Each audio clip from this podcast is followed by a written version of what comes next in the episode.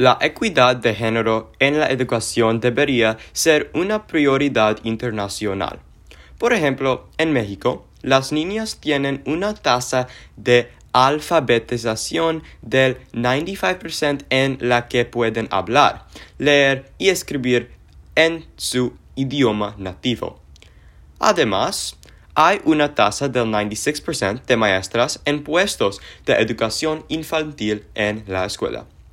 Sin embargo, este número disminuye, uh, disminuye a medida que aumenta el nivel de educación. Esto llega al punto de que todos los niños en México, independientemente de su género, deberían tener mandatos para completar la educación primaria y secundaria. Además, para prevenir las desigualdades que ocurren en el, menudo de, eh, en el mundo de habla hispana, los países pueden proporcionar recursos para los pobres, así como programas de ayuda del gobierno para brindar las herramientas para la igualdad educativa.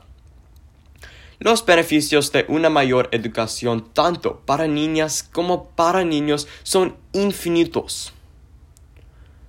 Algunos de ellos incluyen la creación de más oportunidades de empleo, la obtención de ingresos más altos, el desarrollo de habilidades para resolver problemas y la mejora de la economía.